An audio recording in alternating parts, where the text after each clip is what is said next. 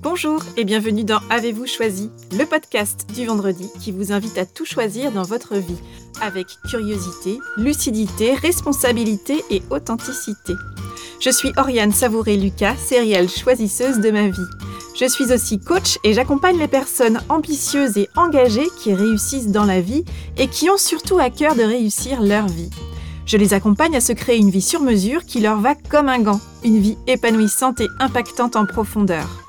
Dans la vie, j'ai les pieds sur terre, la tête dans les étoiles, et avec le podcast Avez-vous choisi, je vous propose d'explorer avec curiosité le vaste et intrigant territoire du choix. Cette exploration, je vous y invite au fil des épisodes et à travers trois formats distincts. Le billet, dans lequel je partage des questionnements, réflexions et ressources qui m'aident à choisir ma vie. L'éclairage, où j'échange avec une auditrice ou un auditeur qui se sent bloqué sur le rond-point du choix et qui souhaite bénéficier de mon éclairage pour débroussailler et clarifier sa situation. Et enfin, la conversation. Je vous propose dans la conversation de faire la connaissance d'une personne dont je trouve la trajectoire de vie inspirante et je partage avec vous cet échange que j'ai eu avec cette belle personne et son précieux supplément d'âme. Une manière de poursuivre votre exploration du territoire de vos choix à travers la découverte d'un parcours singulier. Et aujourd'hui, je vous propose de découvrir ma conversation avec Tal Benchar. Alors en prononçant ce nom, j'ai toujours du mal à en croire mes oreilles et je crois que j'ai encore besoin de me pincer un peu pour le croire.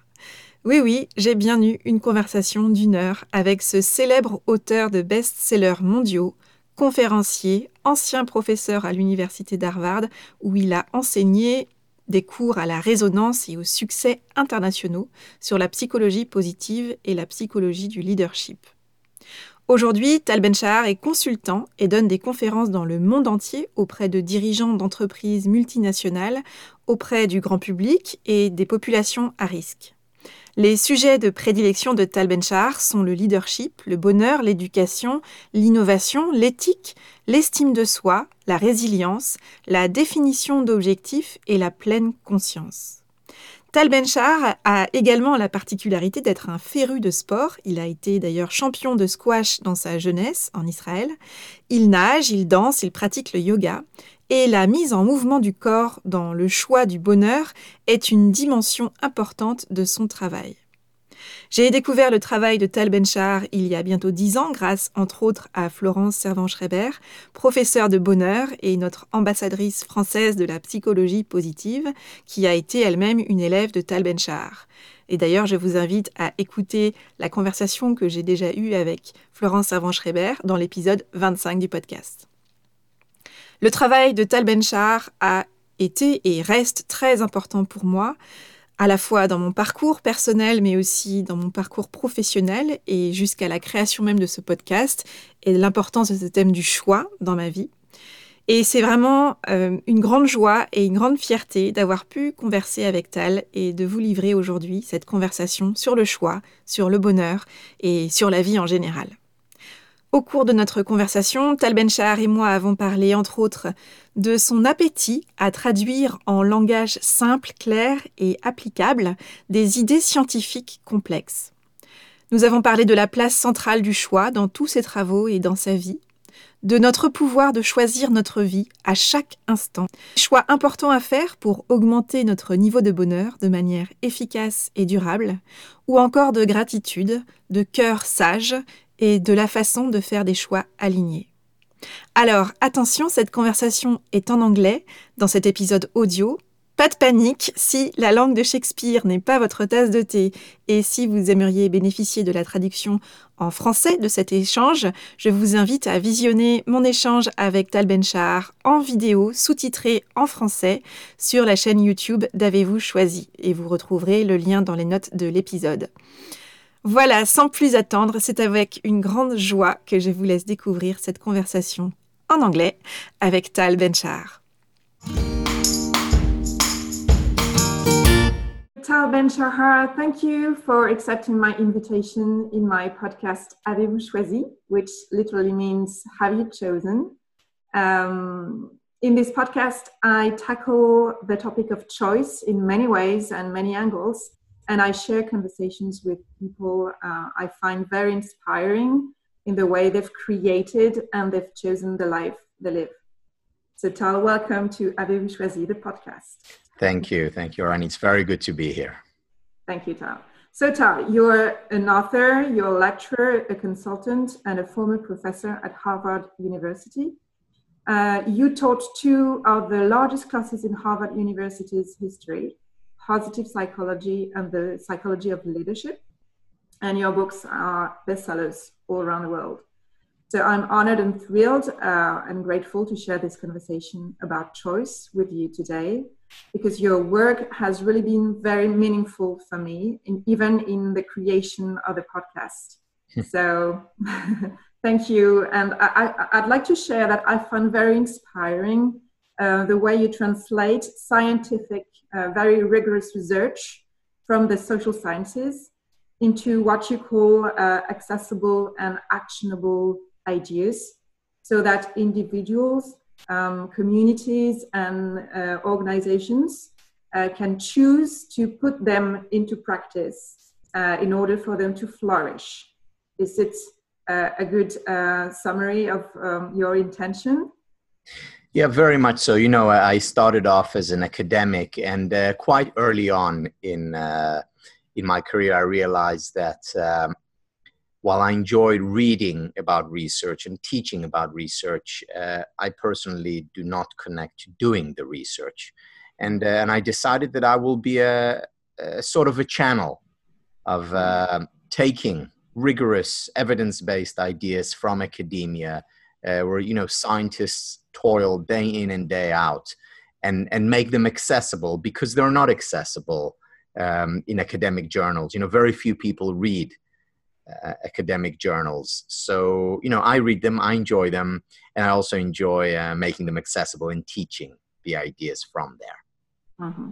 And I discovered your work a few years ago thanks to Florence Servan-Schreiber, uh, who is uh, our French ambassador of positive psychology. And I know she took your course uh, on positive psychology a, a few years ago. Um, and um, I think this is something you have in common with uh, Florence Servan-Schreiber, making sure to translate uh, rigorous information and research on social sciences into accessible data for um, helping people to put them into practice on a day-to-day basis. Uh, yes, you know, uh, Florence and I have been uh, uh working together, uh, talking about this specific idea for, for a long time because mm-hmm. you know there, there is so much great work being done day in and day out in uh, in, in laboratories in uh, in the ivory tower. Uh, it would be a pity for this work not to to reach the masses. So florence myself and there are a few others um, who are uh, translating in a way um, mm. to um, uh, uh, th- these ideas making them accessible you know it's um, Winston Churchill once said about uh, uh, Britain and, and the United States that there are uh, two countries separated by a common language. Hmm. and uh, in, in many ways, when you read academic journal articles, you know, this, this is what comes to mind. Yes, it's, it's in English or in French, uh, and yet uh, English speaking or French speaking people can't understand it. It's not, it's not, um, it's it's almost a different language and, and even a different culture sometimes very much so very much so so the, the, the question is how do you take these ideas um, and and make them applied so that people can use them day in and day out mm-hmm. and I, I, know that uh, in your early 20s you worked uh, in singapore uh, on an offshore platform and you were you had this opportunity to, to work and, and share um, with people from many different cultures and languages. Um, how much would you say this experience uh, was, was a kind of um, turning point in the way you, you've chosen to lead your, your life, even in this way to translate information from uh, scientific culture into a common um, language, everyday uh, speaking language? Yeah, you know, um, th- this experience was uh, very, very formative, uh, personally as well as professionally. So, um, you know, I was working for a, a large shipping company, and my role was essentially to um, to help bring ideas from the ships to headquarters and from headquarters to the ship. So again, to to translate, mm. uh, if you wish, and and there it was um, even more complicated because on on one ship, so you know the, this is a cargo ship, you have um, on average thirty. Uh, um, 30 individuals. Those 30 individuals could be from um, 10 different nationalities. So whether it was from uh, uh, England or the US or the Philippines and China and Turkey and uh, uh, and Singapore. And when you have so many nationalities and different uh, people with different levels of education, you know, some people who are, you know, engineers and others who have uh, been working on ships since they were 16. And, um, and, and, and when you have to translate ideas and bring these people together, um, you know, it's, it's, it's not easy and uh, it it certainly taught me a great deal and I and I must say I learned so much on those ships whether it was from the engineers or from the um, you know from the person responsible for cleaning the the oil in in in the business in the in the in the engine. Um, I, I learned a great deal about uh, I think human nature. I learned a great deal also about the the cultural differences whether it's uh, uh, between uh, uh, people from the Philippines and people from Croatia, as well as, I think, even more importantly, about the commonalities. Mm-hmm. The, the, commonalities, sameness. the sameness, and the, the universal nature, and, and, and the similarities in terms of what we seek and what makes us happy, what brings us uh, meaning, uh, what turns us on. So it's it's it's all these things that I learned um, that still today, you know, thirty years later, uh, day in and day out, uh, I express them in my writing and my and, and my teaching. Mm-hmm. And today, uh, the topics you you lecture on include many topics like leadership, happiness, education, uh, innovation, self-esteem, uh, goal setting, mindfulness, and um, it sounds like uh, there is a common thread, which is choice around these topics. So, how important would you say the theme of choice is in your work? Yeah, you know, if, if you'd asked me this question um, 20 years ago, when, when, mm-hmm. when I started off, or 30 years ago, I would say, yeah, choice is very important.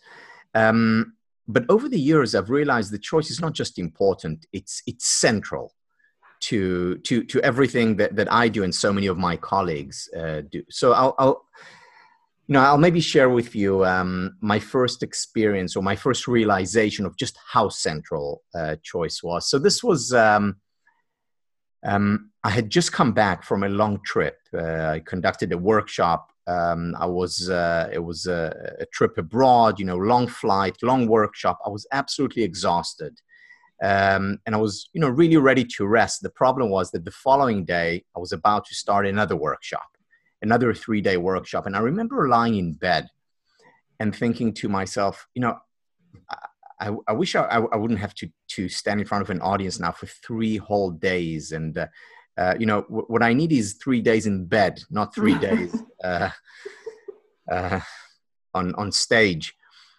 Um, and and then I remember thinking, I remember this explicitly. I mean, this was years ago. I remember thinking, okay, well, you know, I I I don't have a choice. I committed to it.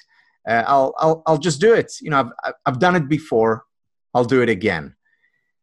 And as I was just before falling asleep, I remember thinking about, wait a minute, it's not true that I don't have a choice. I do have a choice. So first of all, my choice is not to, uh, you know, not, not to give the lecture, but of course that, that, that's not really a choice. But I do have a choice of what I, if, if, if I do go for the lecture, what I bring to the lecture. And in fact, I realized that at every moment in my life, I have a choice. So, for example, with a lecture, yes, I could go on with the mindset and say, okay, I have no choice about this. You know, I committed before. I'll just get through the three days. Or I could go on stage and say, what a privilege it is for me to be sharing what I care about so much with others. Yes, I'm, I'm exhausted from the flight. Yes, I'm exhausted from teaching. And yet I have a choice to bring a positive mindset, uh, mm-hmm. a mindset of privilege I'm so privileged to be sharing what I care about so much with others. And as soon as I did that and realized that I have a choice, my entire energy changed. And uh, I ended up uh, sharing again. wasn't easy to stand for, for, for those three days. And yet it was so different from what it would have been had I gone on with a, a, a defeatist uh, mindset, a no choice mindset. So I chose to stand in front of that audience uh, that day and, and share with them. Um, and that, of course, extended to so many other areas. At every moment, I realized that I have a choice. You know, right now, I have a choice. Do I, you know, sit down like this or do I sit down uh, like this? And of course, that affects how, how I feel and the, the, the, the um, energy that I communicate. I also have a choice about whether I'm uh, grateful for what I have or take things for granted, which is why every night before going to bed or every moment, potentially, I can choose to express gratitude. And again, this is uh, uh, idea, you know, of uh three blessings. Um, I also have a b- bigger choices in my life, which uh, you know, what what career, what career path do I choose? Um, I have a choice about what partner I choose to spend time with. Um, so there are choices at every moment, small choices as well as very large choices. And the way I see these choices are each choice is like a brick. Um, and these bricks add up, even the small choices, these mm. bricks add up and they basically form the path of my life. So, what path do I choose to take? Is the question that I can ask literally at every moment in my life. And when we ask this question, then we open ourselves up to much more happiness, uh, much more uh, success, and much more confidence in our ability to chart our own lives.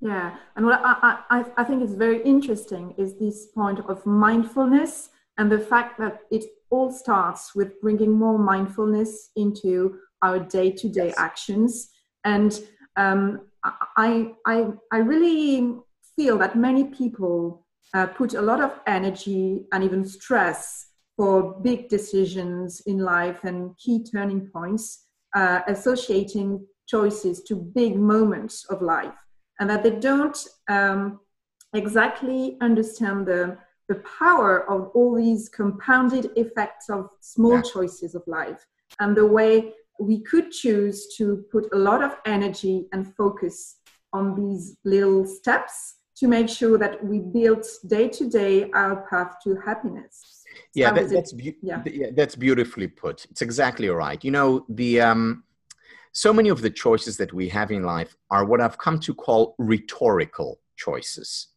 You know, just like you have a rhetorical question, which is, you know, you ask a child, you know, do you want me to be upset with you? I mean, uh, no, I don't. Um, these are rhetorical questions. Um, at the same time, they're also rhetorical choices. You know, if you have a choice to be grateful for what you have in life or to take things for granted, well, obvious, easy.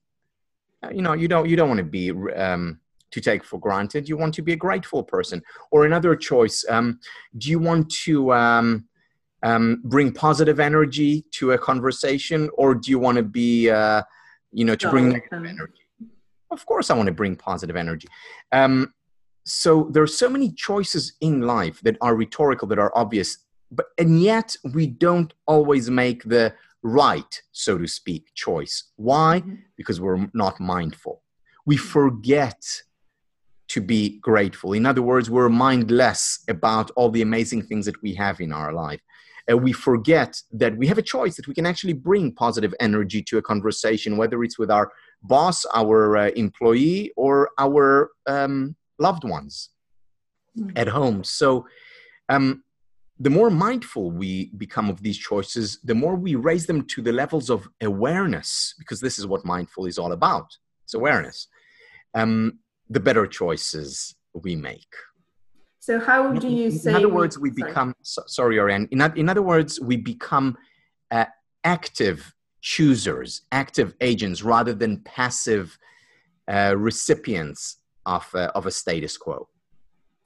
And how do you recommend we move from theory to practice to mastery uh, when it comes to choosing on a day to day basis? Yeah, so I, will share with you another story. This one I learned from um, a wonderful book called Appreciative Coaching. Um, one of the authors there, Sara Orem. So they tell a story of Ori.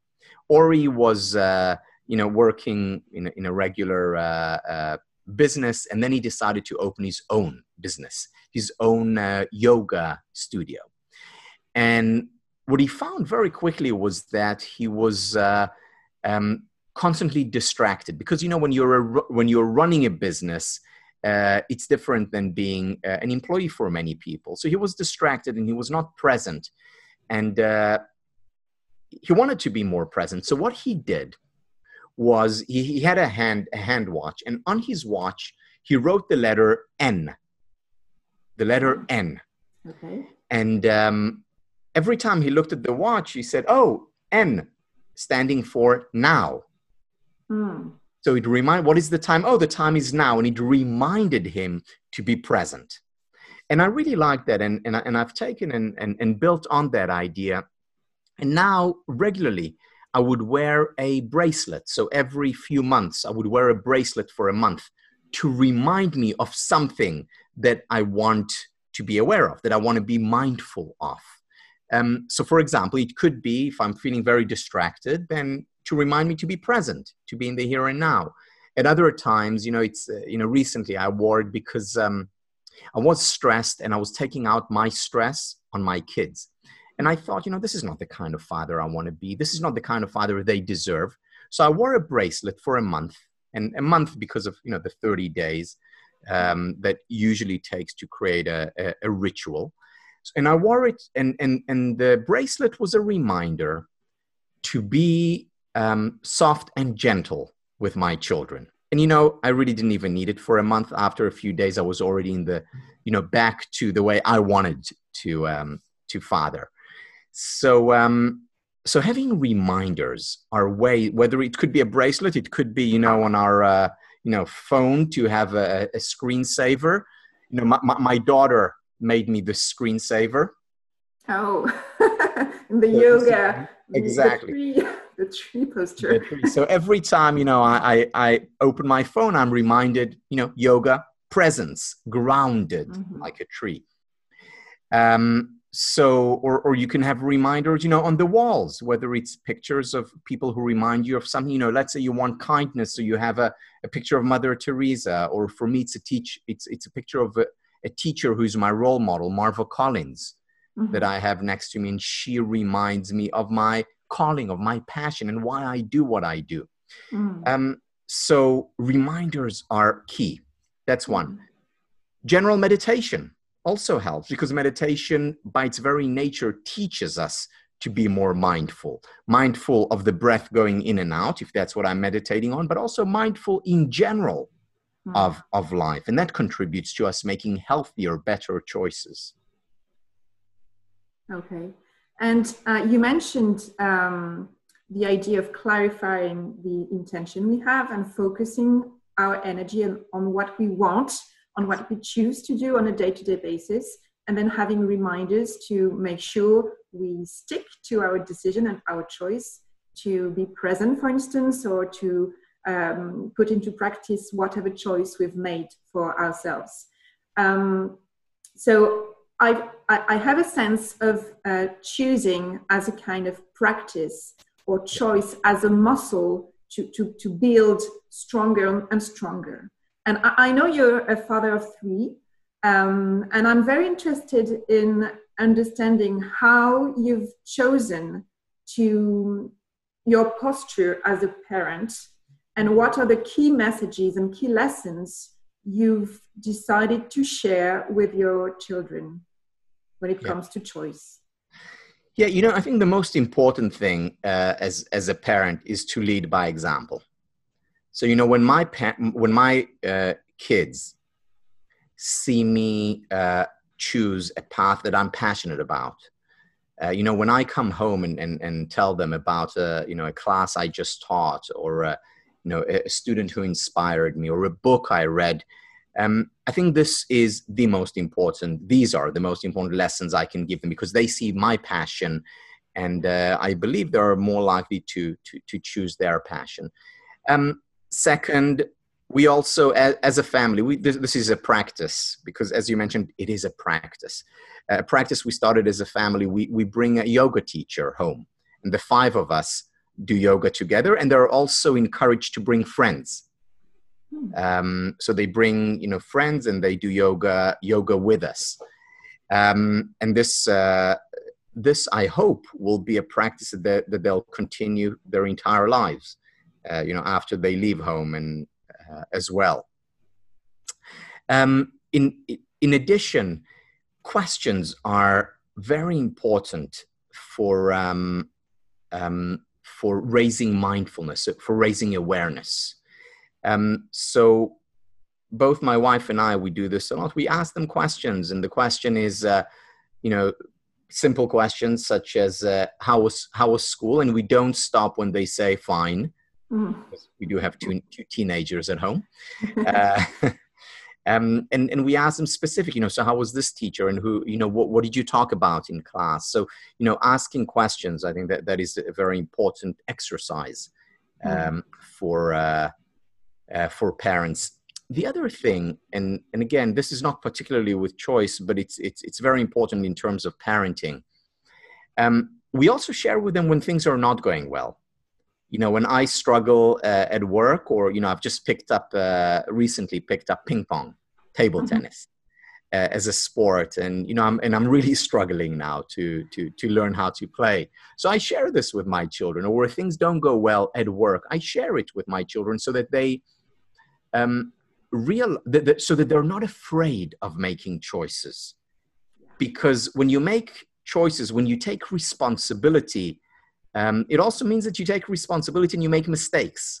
If you don't take responsibility, you can always blame, you know, the situation, other people. But when you make a choice, you know, you you you are, um, uh, you you will make more mistakes as well. And, and it's important to communicate that it's okay. It's important to to share with them that it's okay failing, that it's okay struggling, um, and doubting? Sorry? And doubting as well? And doubting and hurting. These are all fine and and and, and, and an inevitable part of life. Yeah. And can you please explain how important our choices are when it comes to our happiness um, regarding um, positive psychology research yeah um, so first of all uh, so so choices are important on, on many levels the first level is that um, choices make a difference. Just having a choice makes a difference. So if I know that I have a choice, if I know that I have control over the path that I take, you know, this way or this way, if I know that I have a choice about, you know, what I do with my time, that in and of itself contributes to happiness. Mm-hmm. You know, mm-hmm. psychologists talk about locus of control. Um, do I have control over my life as as um, a, a pillar of uh, both self-esteem as well as of, of happiness because of course the two are connected um, so just having a choice is, is important for happiness and then also the kind of choices that that we do make uh, are the choices uh, choices that come from from within or are they choices that are um, that, that are chosen because of what other people think you know there's um, there's a wonderful uh, uh, story that um, that has really uh, influenced me and continues. I mean, even this morning, I was writing this morning. Even this morning, I was thinking about it. Uh, a story by um, one of my mentors, uh, Warren Bennis. So Warren Bennis is considered. I mean, he passed away a few years ago, but considered maybe to be the greatest thinker in the area of leadership in the 20th and the beginning of the 21st century. And Warren Bennis um, was uh, uh, taught at Harvard and MIT and, uh, um, and uh, basically created an academic field uh, for leadership. And um, one of his, um, so when he got to about, he was about 50, and uh, he said, Look, I've, I've written about leadership, I've researched leadership, I want to practice it now. And he said instead of just staying in, uh, in academia or traditional academia as a researcher and teacher, he said, uh, I want to lead.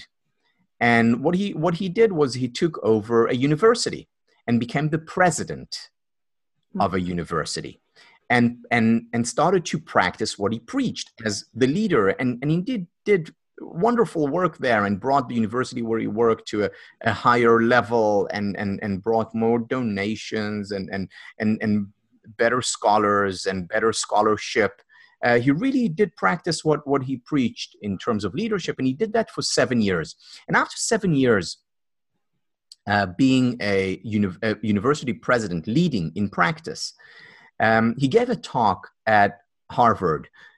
And um, one of his uh, uh, friends and ex-colleagues, uh, uh, Ted Sizer, I believe it was, who, who later went on to be a, um, the president of Brown University. So Ted Sizer, who was a professor of education there, at the end of the talk, asked Warren Bennis, Warren, um, do you like being a university president?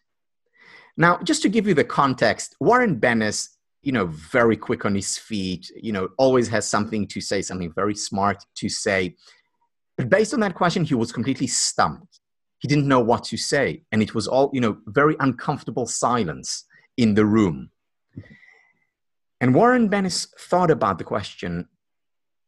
And then he finally said, Ted, remember, Ted Sizer asked him, Do you like being a university president? He said, Ted, I like the idea of being a university president. Mm. The following day, he submitted his resignation and went back to being an academic. Wow. And this distinction between liking something and liking the idea of something is very important. And very often, people make the choice.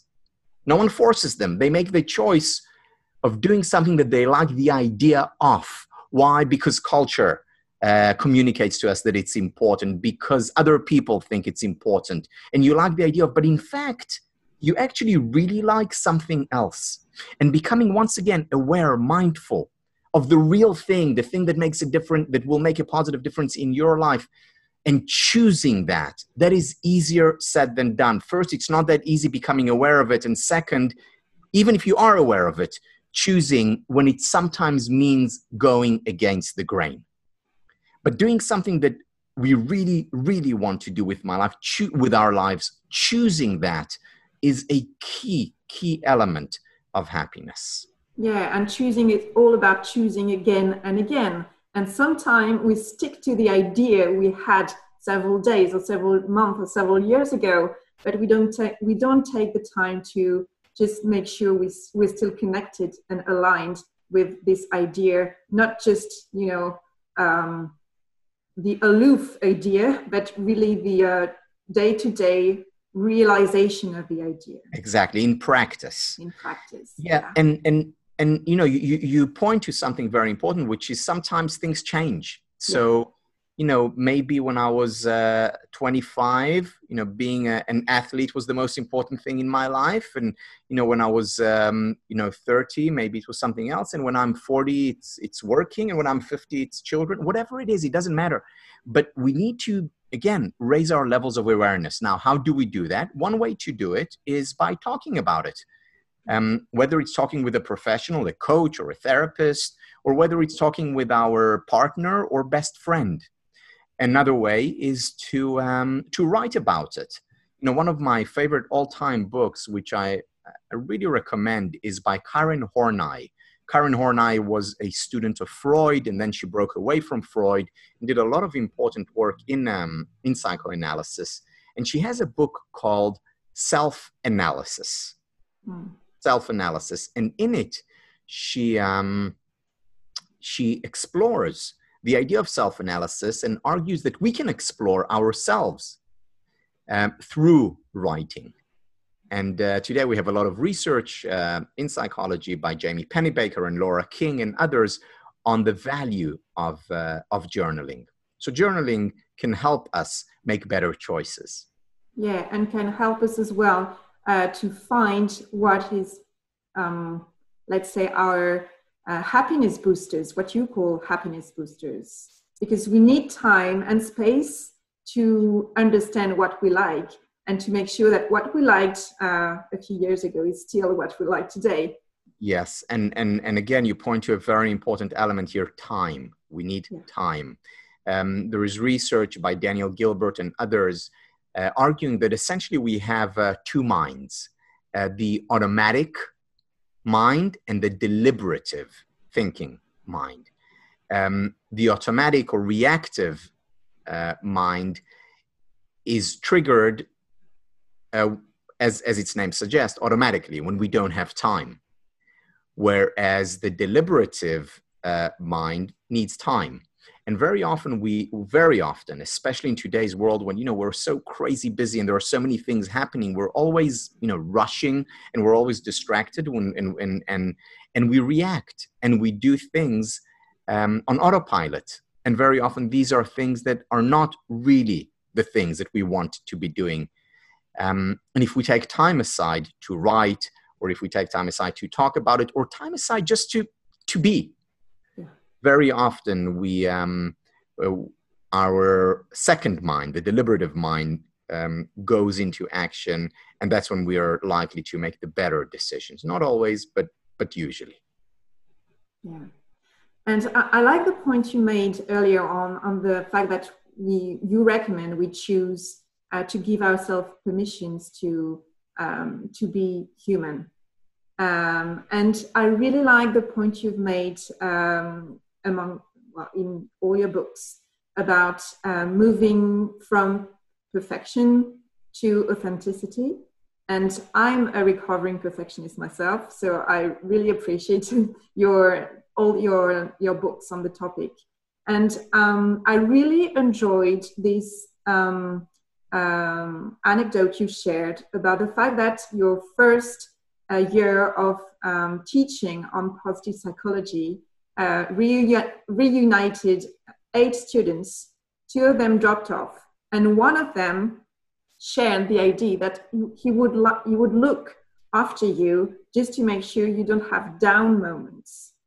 And um, it really meant a lot to me that you share this uh, anecdote because um, it feels like uh, we, the more we want to be a radiant exemplar as a perfectionist, the more we can go through the risk of um, having a kind of poker face and um, doing our best to appear the best version of what we think people would expect from us. And especially as a world famous speaker on positive psychology, this student expected from you that you experience 100% positive moments in your life. So, first, thank you for sharing this anecdote. And um, how important has this um, experience been for you in your own life?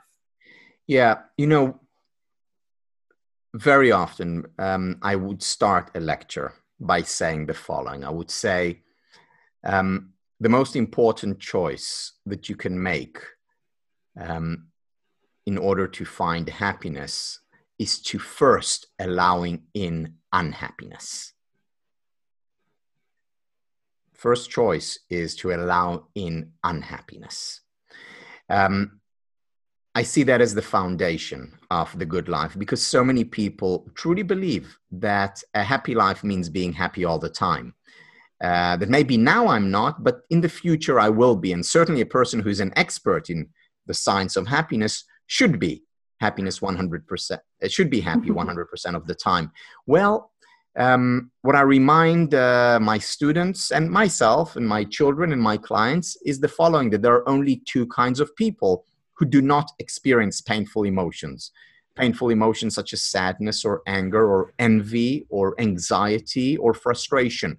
Two kinds of people who do not experience these emotions. The first kind are the psychopaths. The second kind of people who do not experience painful emotions are dead. So if we experience painful emotions, it's actually a good sign. It means we're not psychopaths and we're alive. The problem in today's world is that so many people reject yeah. uh, painful emotions. And what happens when we reject painful emotions? They only grow stronger, they intensify. Um, which is why the first step in allowing in happiness is accepting, embracing unhappiness. Yeah.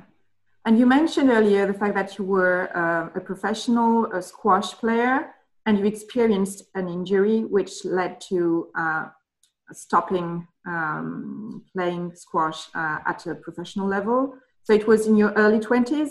I, I feel it was uh, heartbreaking for you at the time. But um, now, what would you say was the gift for you um, in this experience? Yeah, you know, again, I I think that um, I know that so many lessons that I that I learned and applied today in my life came as a result of being being an athlete.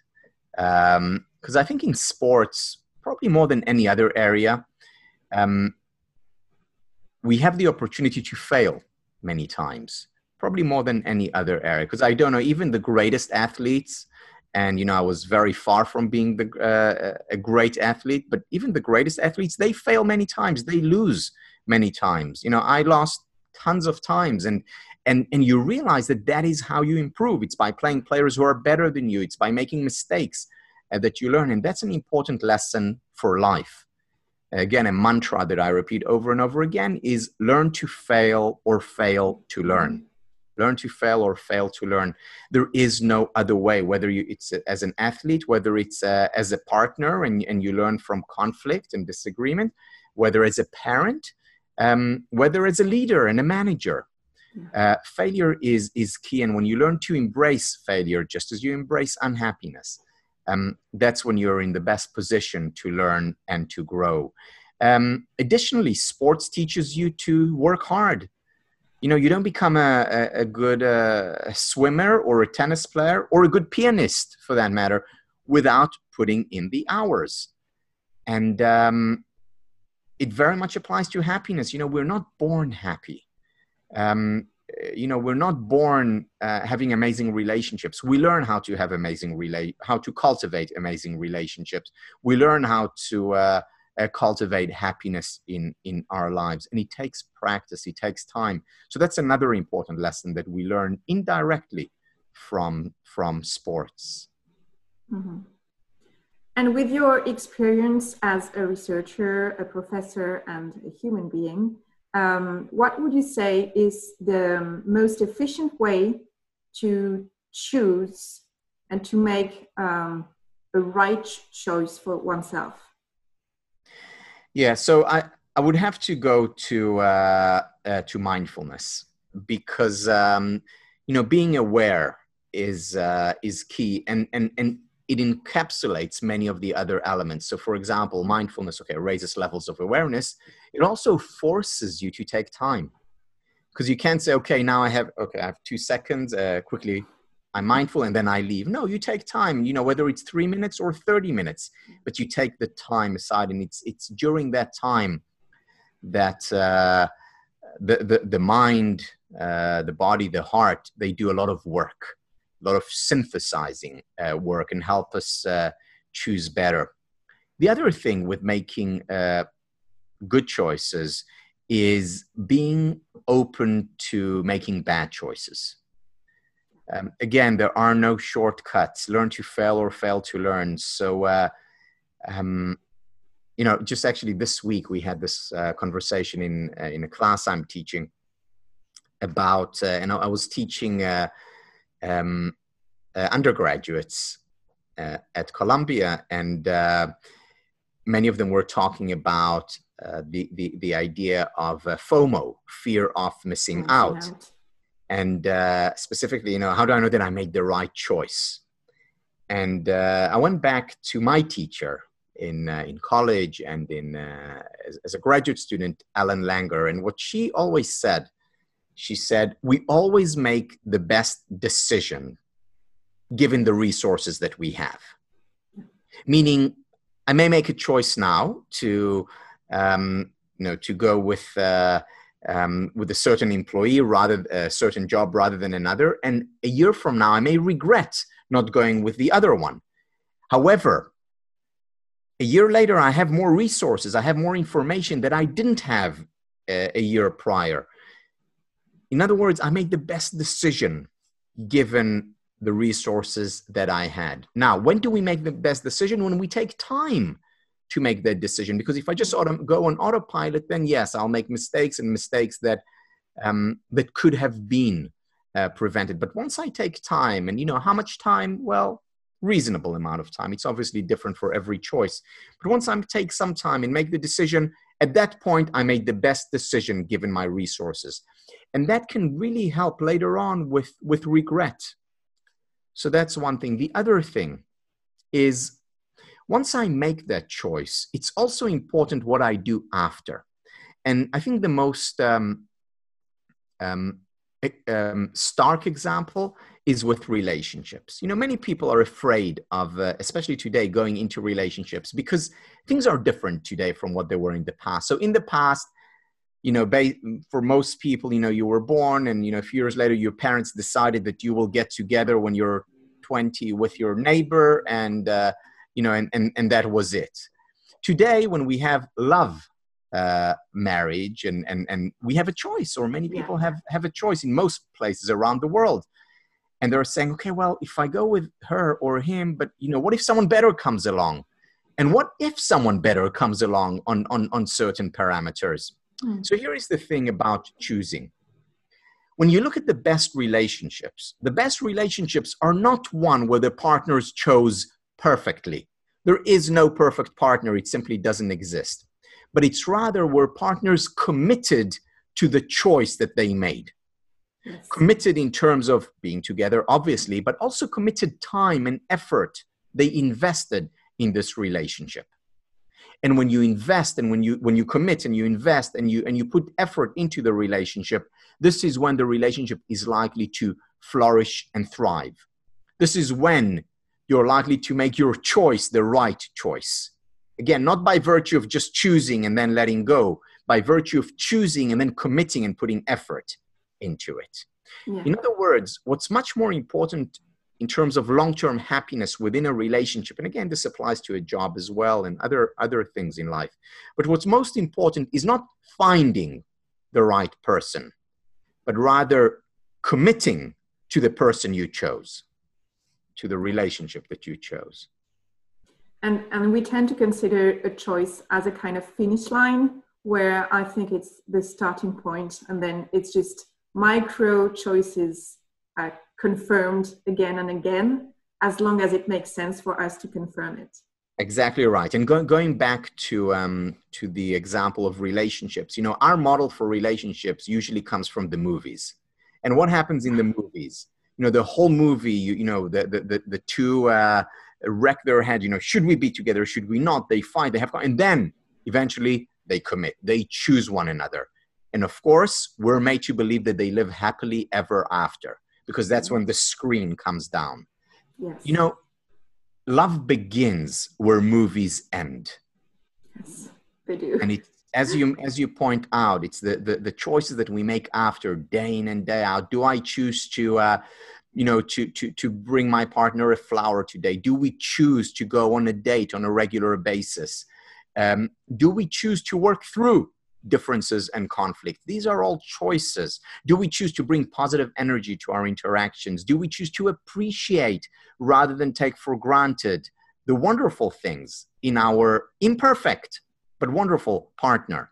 These are all choices that ultimately add up and create the happily ever after with the ups and downs because hopefully neither of you are psychopaths or dead. sure, exactly. Uh, and how do you choose when it's time for you to make the next move in your life? Do you, um, what are the signs you're looking for, and what is your secret sauce to make an aligned choice in your life?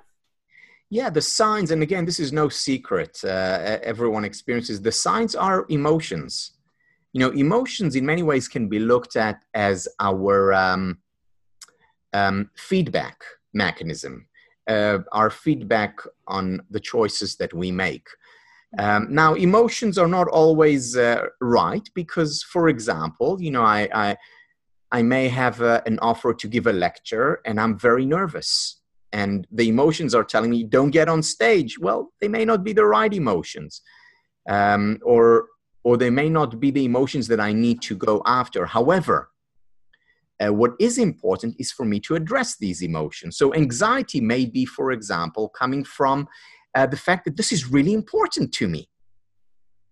In which case, you know, this is part of who I am, this is part of my calling. Uh, and then the anxiety is not telling me, uh, Tal, don't do it, but on the contrary, Tal, this is something you need to do yes. because you want it so much. That's why you're nervous. Uh, on the other hand, uh, anxiety may also tell me that, well, maybe I should take some another path. Uh, joy is a, is, is, is a very good sign of, you know, something that uh, perhaps we should do. And again, not always, because I may experience joy now just lying on the beach and doing nothing. And that may be good for a while but not as a way of life. So um, emotions are the starting point. Important feedback they're the starting point. Then we need to take the time to look at them uh, more closely analyze uh, these uh, these emotions but the starting point are the emotions they are the feedback on the choices that we make or that hmm. we're about to make so i hear it's all about um, creating the, the conditions to make a choice more than focusing on what you choose. Um, in a way, I hear that um, taking time, making time, um, taking time to know ourselves, what is important for me, uh, journaling, um, meditating, um, talking to people, talking to people, uh, and choosing the people around us, um, choosing our role model models to just get inspired to the road we could take uh, for our next step. Maybe it's even more important than focusing on the option I want to take. Yes, and you know, from the outset, we need to accept the fact that some choices that we make in retrospect would be a mistake. Yeah.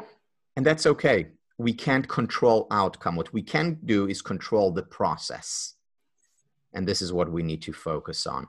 You know, I'm reminded as you as you talk about uh, Solomon, King Solomon, who is uh, in the Bible uh, heralded as the as the wisest, as the smartest uh, person alive. And uh, one of the things uh, that Solomon does is ask God for a wise heart for a wise heart. And, and I love that combination between wisdom that's often associated with the mind and a heart that's obviously associated with emotion. Mm-hmm. And I think this is what we need to look for when we make choices. We need to uh, look for a wise heart. And for that, we need to think about our emotions, to take time to be with our feelings. Mm-hmm. Right. And as an author and lecturer, how do you choose the next topic to work on and to share with your audience? Yeah, so in, in, in many ways, I, I feel like it, it, it chooses me. Hmm. In, in that it, it becomes so clear that this is what I want to uh, deal with. And, um, you know, Carl Rogers, the uh, psychologist uh, back in the 1950s, said, What is most personal is most general. What is most personal is most general.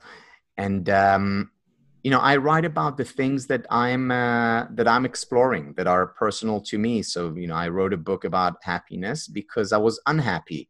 You know i did my dissertation my phd on self-esteem because i felt like i had low self-esteem and wanted to increase it i'm now writing a book on uh, on on uh, on calm because i want more calm in my life so um, the, these are the uh, uh, the topics that that in many way I feel uh, choose me. Hmm. So I, I hear that you're working on a new book. When will it be released? Um, I don't know yet. Um, I have uh, I, I, write a lot, so there are multiple projects going on at the same time. Great. The first book that I'm working on now is actually on uh, um, the field of happiness studies. Um, so putting together a lot of what uh, my colleagues and I have been exploring over the last, uh, well, 30 years and 3,000 years, because uh, I also talk about Aristotle and Confucius in, uh, in the book. And it's bringing together not just what psychologists had to say about happiness, but also what philosophers and, uh, and neuroscientists and, uh, and, and, and poets uh, and film directors all have to say about happiness. It's integrating uh, the disciplines um, to shed light on this very important topic that so many of us are. Uh, um, the, the, the question that so many of us are asking is how can I increase happiness levels in myself and in others? Mm. I'm looking forward to reading this new book from you. Uh, Tal, thank you so much for your time and generosity today. I hope you enjoyed our conversation.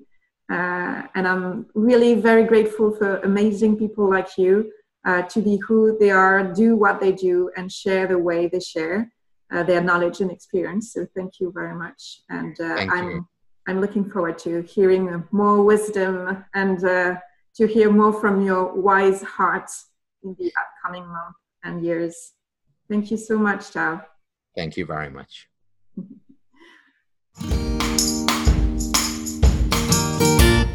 Un grand merci à Tal Benchar pour son temps, pour sa confiance immédiate, pour sa simplicité et pour sa générosité. Alors, que vous a inspiré cette conversation? Je vous invite à identifier l'idée, la phrase ou le mot que vous choisissez d'en retenir. Avec quoi de nouveau repartez-vous de cette conversation? Quel est le petit pas que vous pouvez planifier dans les prochaines heures, dans les prochains jours, pour mettre en œuvre concrètement dans votre quotidien ce qui vous a inspiré? Partagez-moi vos retours par mail, via mon site ou sur les réseaux sociaux. Je serai ravie de découvrir de quelle manière cette conversation a résonné en vous, pour vous, et je serai ravie d'échanger avec vous. Pour en savoir plus sur l'actualité de Tal Benchar, direction son site talbenchar.com. Et je vous recommande vivement la lecture de tous les ouvrages de Tal Benchar, qui ont tous été traduits en français, à commencer par Choisir sa vie sans une expérience pour saisir sa chance, un de mes livres de chevet et un incontournable quand le thème du choix nous intéresse, et également le savoureux Conversation avec mon coiffeur pour aimer la vie, livre dans lequel Tal Benchar partage les formidables conversations qu'il a partagées avec son coiffeur, philosophe et inspirant, lors de ses rendez-vous pour rafraîchir sa coupe de cheveux. Bonne lecture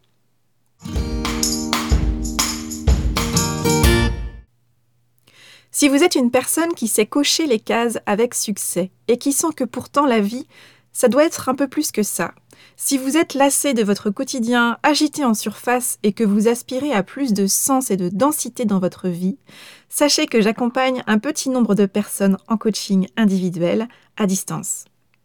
Si vous êtes à un moment de vie où vous sentez qu'il est temps d'arrêter les contorsions et qu'il est temps de vous construire une vie sur mesure qui vous ressemble et qui vous réjouit davantage, contactez-moi via mon site oriansavoureluca.com afin que nous puissions identifier dans quelle mesure nous aimerions travailler ensemble à votre service.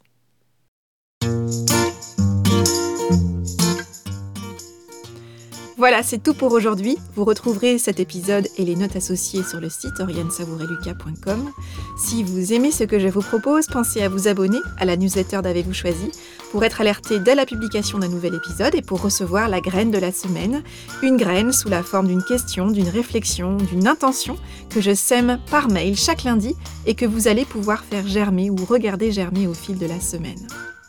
Pour soutenir ce projet de façon bienveillante et efficace et pour lui donner davantage de visibilité, votre voix compte énormément et elle peut compter de différentes façons. Vous pouvez faire connaître Avez-vous choisi à ces personnes qui comptent pour vous et que l'idée de tout choisir dans leur vie pourrait réjouir? Vous pouvez également partager votre enthousiasme par écrit en déposant une constellation sur Apple Podcast, un avis sur votre application de podcast préférée, sur le site ou les réseaux sociaux.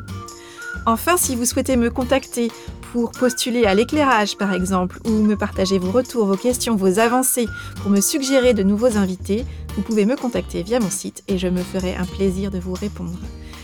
Je vous souhaite une merveilleuse semaine et je vous donne rendez-vous vendredi prochain pour un nouvel épisode. Et d'ici là, et si vous choisissiez tout?